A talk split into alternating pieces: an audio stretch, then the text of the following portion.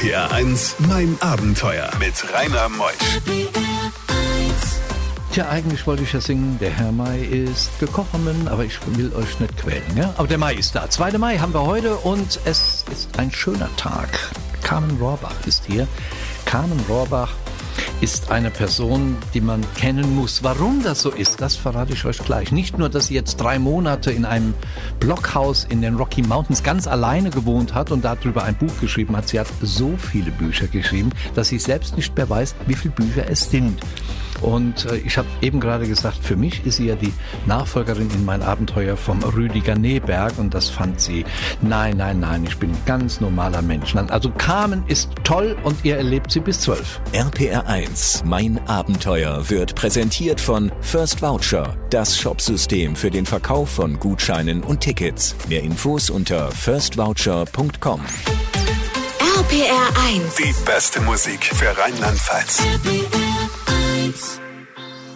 RPR 1, mein Abenteuer mit Rainer Meutsch. Carmen ist da. Moin Carmen. Hallo, freue mich da zu sein. Carmen, damals fing ja alles an in der DDR. Du bist ja geflüchtet.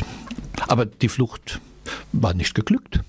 Ich musste flüchten, denn ich konnte diese Sehnsüchte, die ich wirklich seit meiner Kindheit hatte und die nicht äh, verschwunden sind, die immer stärker wurden, die konnte ich dort nicht verwirklichen. Ich habe es versucht, ich habe extra Biologie studiert, dachte, ich kann vielleicht mal den sibirischen Tiger in, ähm, erforschen oder in die Mongolei, aber das ging alles nicht, weil ich westdeutsche, also Ver äh, Verwandte in Westdeutschland hatte.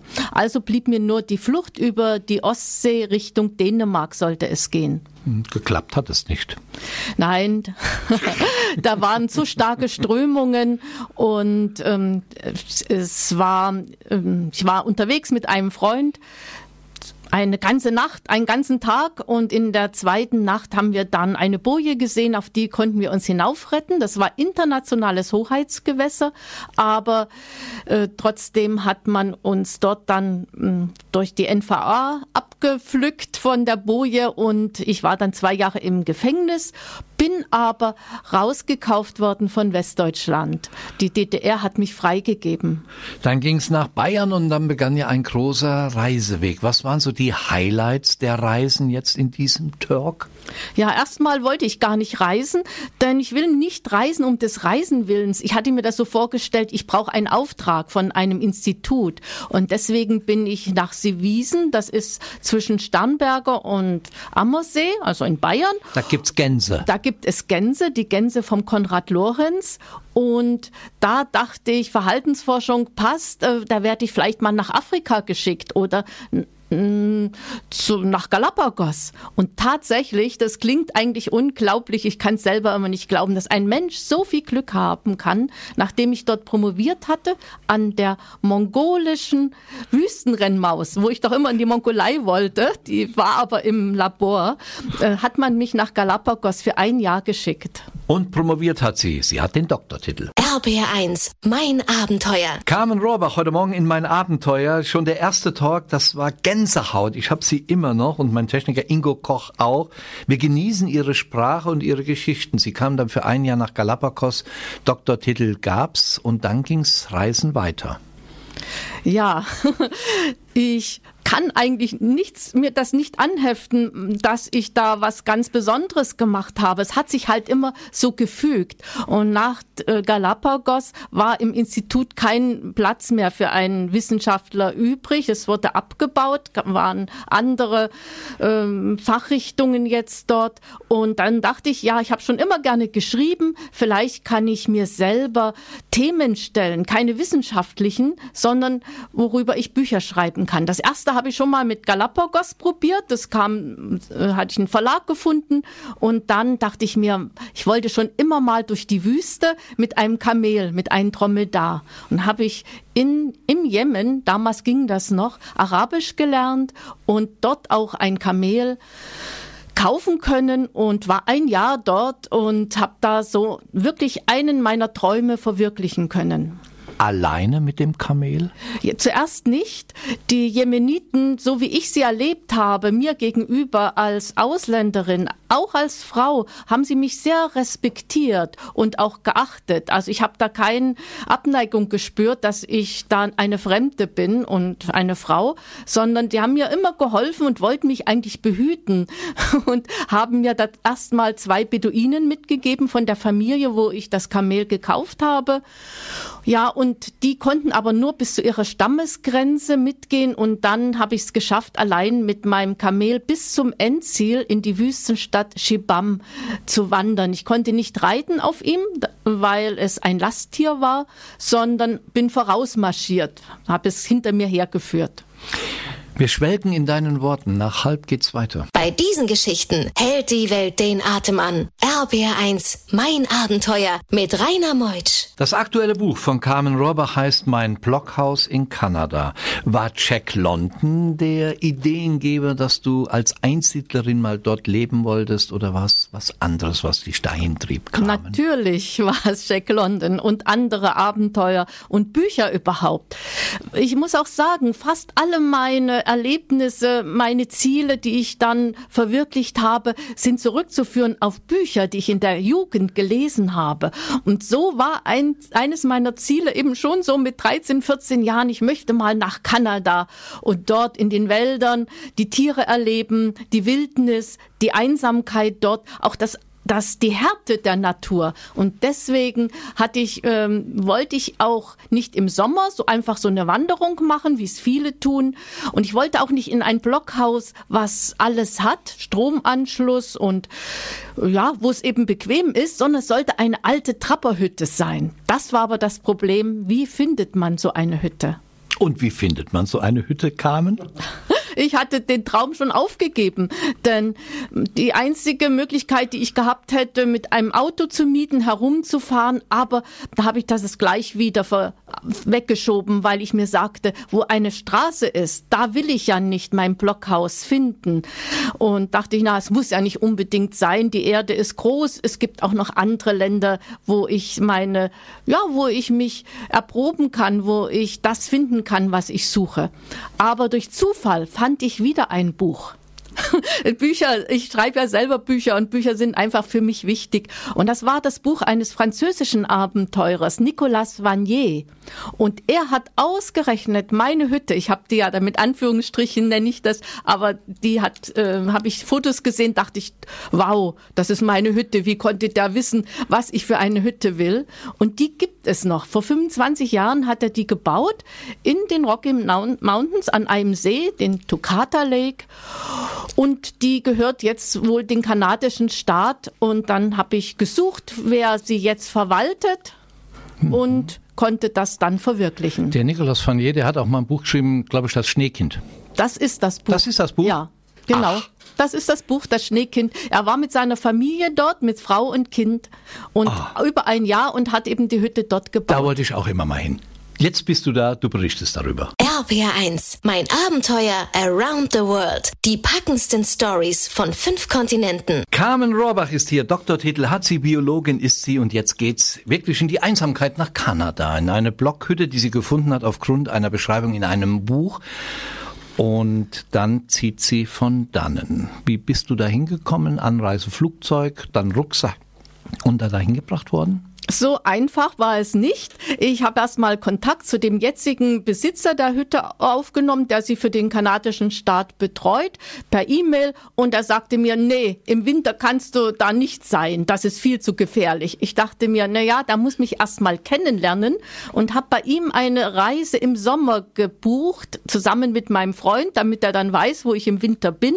Und da haben wir erst mal eine Wanderung mit einem Guide, nur zu zweit, also zu dritt eben zwei Personen mit Guide äh, von einem See. Ungefähr so 14 Tage sind wir durch die Wildnis gewandert zu meiner Hütte. Und als ich sie sah, dann hat sie auf mich reagiert. Also ich habe mir es eingebildet, dass sie sagt, ah, endlich bist du da, ja. Äh, und ich habe so empfunden, die passt für mich und ich passe zu ihr und da kann ich dann im Winter sein. Hab alles geregelt mit dem Kanada, mit dem kanadischen Besitzer äh, Vertrag geschlossen, wie viel bezahlt werden muss, wie lange, wie alles geregelt ist. Und es war vorgesehen, mit, dass mich ein Pilot dann im Winter auf dem See, der dann zugefroren ist, dort ähm, aussetzt und ich eben vorher die Nahrungsmittel in der Stadt Prince George einkaufen kann und von Prince George sollte es dann zum Tukata Lake gehen. Mit dem Flieger? Mit dem Flieger. So eine Stunde oder? Mm, ja, es sind ungefähr 500 Kilometer. Boah. Und im Umkreis von 500 Kilometern ist dort nichts, keine Siedlung. Äh, Im Sommer sind vielleicht Angler dort in der einen oder anderen Hütte, die es da auch äh, weiter entfernt gibt. Aber ich wusste, im Winter bin ich da ganz allein. Und das war vielleicht auch der Grund. Der Kanadier hatte mich ja nicht jetzt so gut kennenlernen können. Er hatte dem Piloten gesagt, ich soll, äh, er soll mich nicht dorthin bringen, sondern zu einem anderen See, zum Black Lake, wo der sein Winterquartier Haustier hatte. Und, und dann hat das einen Monat gedauert, bis ich ihn endlich überzeugt hatte, dass er mich mit seinem Schneemobil und den ganzen Nahrungsmitteln dann zu meiner Hütte gebracht hat. Boah, was für ein Abenteuer. Gleich nach elf geht's weiter. Ob Bären gekommen sind, ob Schneesturm dort in den Rocky Mountains sie überraschte, all das erfahrt ihr gleich. RPR 1, mein Abenteuer mit Rainer Meusch. Carmen Rohrbach ist heute Morgen in mein Abenteuer in der zweiten Stunde noch bei uns. Sie lebte abgeschieden 500 Kilometer von der nächsten Zivilisation in einem Blockhaus in Kanada und das Ganze über drei Monate lang. Sie hat ein erfolgreiches Buch geschrieben, Mein Blockhaus in Kanada. Es ist ein Binder in British Columbia. Ihre Geschichte heute bei uns in Mein Abenteuer auf RPR 1. RPR 1, Mein Abenteuer wird präsentiert von First Voucher, das Shopsystem für den Verkauf von von Gutscheinen und Tickets. Mehr Infos unter firstvoucher.com. RPR 1. Die beste Musik für Rheinland-Pfalz. RPR 1, mein Abenteuer mit Rainer Meutsch. Carmen, nun bist du in Kanada, du bist von den Piloten abgesetzt worden, du hast diese Hütte, du hast deine Verpflegung. Was hattest du denn noch dabei?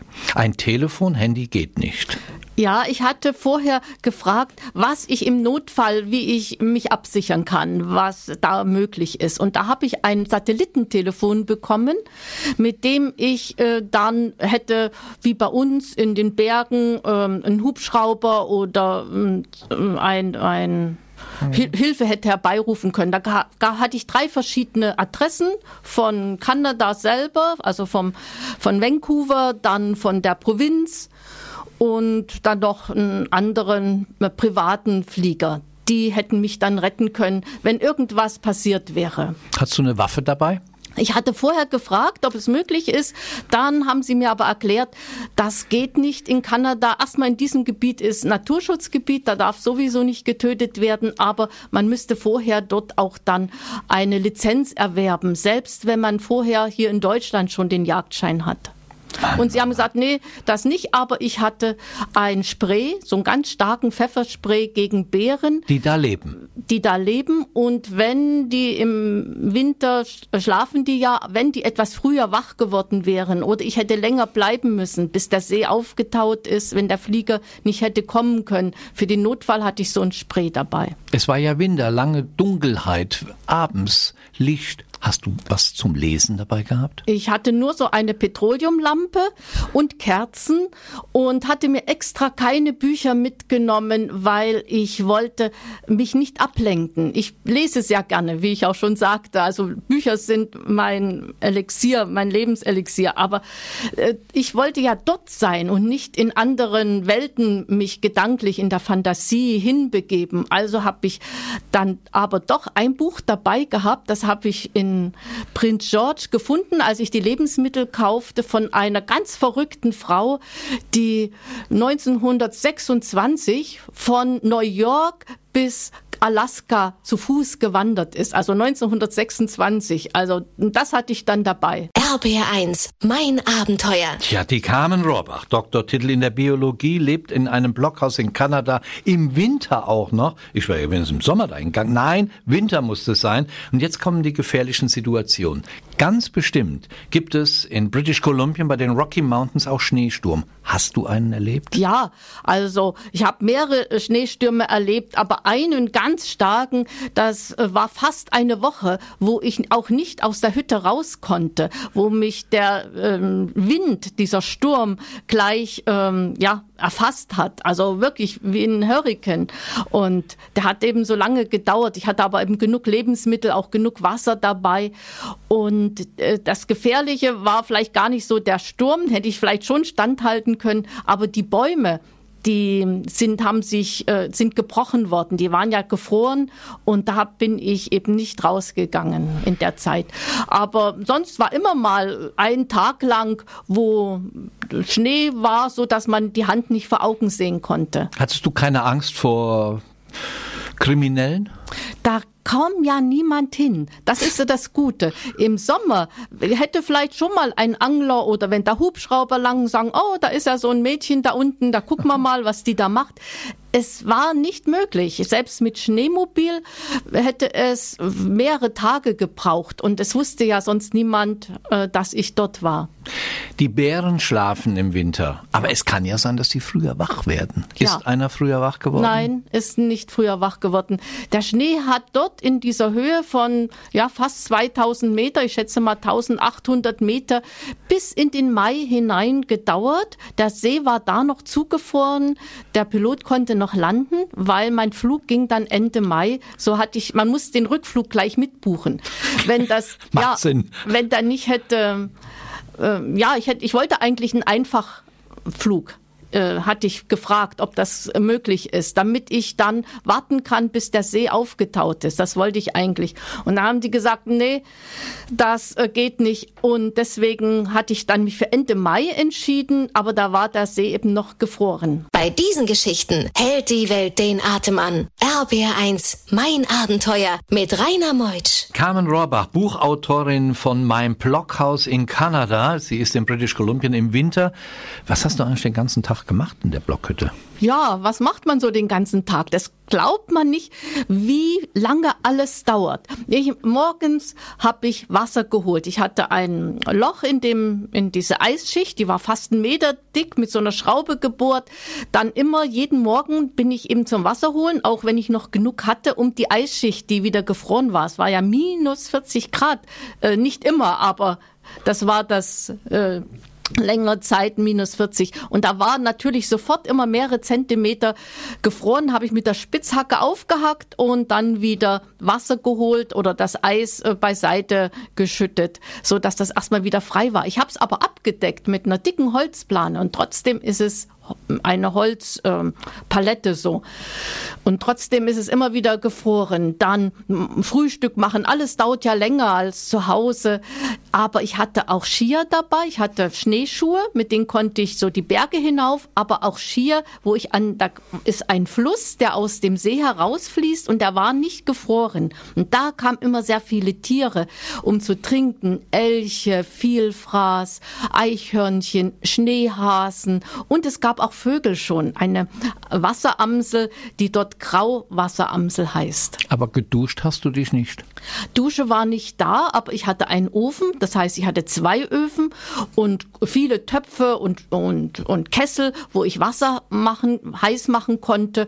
Und wenn ich wollte, konnte ich mich jeden Tag mit heißem Wasser übergießen. 20 Quadratmeter hat die Blockhütte. Hast du nie Angst gehabt, dass du die nicht mehr zurückfindest, wenn du spazieren gehst? Nein, äh, wenn ich weiter weggegangen bin, habe ich zur Sicherheit auch so, ich hatte so ein rotes Band, habe ich dann so rote Bänder an, wenn ich die Berge hochgegangen bin. Falls eben auch mal plötzlich ein Schneesturm wiederkommt, dass ich das zurückfinde. RPR1, mein Abenteuer around the world. Die packendsten Stories von fünf Kontinenten. Carmen Rohrbach, Buchautorin Mein Blockhaus in Kanada. Das Resümee dieser Reise. Was hat es dir gebracht? die Erfüllung eines Traumes. Wer kann das schon in seinem Leben? Und ich habe auch während der Reise gedacht, warum wird mir das so schwer gemacht? Ich wollte ja dort gleich landen. Warum muss ich einen Monat kämpfen gegen einen kanadischen Dickschädel? Er wollte mich beschützen, davon bin ich überzeugt. Aber er hat es eben nicht eingesehen, dass ich stark genug bin, das allein zu schaffen. Er hat immer gesagt, Carmen, wenn alles gut geht, bin ich überzeugt, da kommst du gut zurecht. Aber es kann ja irgendetwas passieren, was wir jetzt noch nicht wissen. Und da habe ich zu ihm gesagt, das ist im Leben immer so. Es kann immer was passieren, womit wir vorher nicht rechnen. Da muss man dann handeln und äh, es selber schaffen.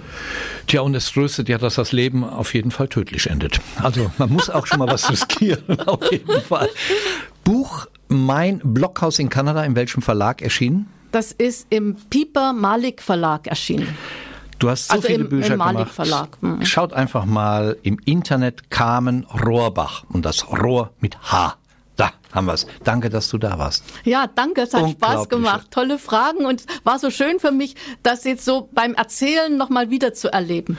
Und du hast uns mitgenommen in diese wunderbare Geschichte. Es war, als wenn wir mitten in der Blockhütte wären. Gott sei Dank haben wir es warm hier im Studio. Danke. Danke dir wirklich sehr. Carmen. Und nächste Woche kommt Christina Klein. Sie ist noch jung an Jahren, hat einen Camper umgebaut und ist allein auf Reise gegangen. 40.000 Kilometer. Sie kam aus der ehemaligen Sowjetunion und wollte wieder zurück ins Geburtsort, in den Geburtsort in Sibirien. Sie war über den Pamir Highway gefahren, Schwarze Meer und dann trifft sie ihre Familie wieder. Was für eine Geschichte. Freue mich auf Sie. Bedanke mich bei Sven Vogel, Partner von Mein Abenteuer First Voucher aus Kastellaun. Was es da alles gibt, gell? die Hotels und Gastronomen, die können ein Online-Gutscheinsystem nutzen. Geht mal ins Internet, schaut mal unter First Voucher nach. Nächste Woche bin ich wieder da mit euch gemeinsam in ein neues Abenteuer. Ich bin der Rainer Meutsch und der Junge in der Technik, da war wieder der Ingo Koch. Ich glaube, der hat schon tausend Sendungen mit mir gemacht. Macht's gut. Tschüss.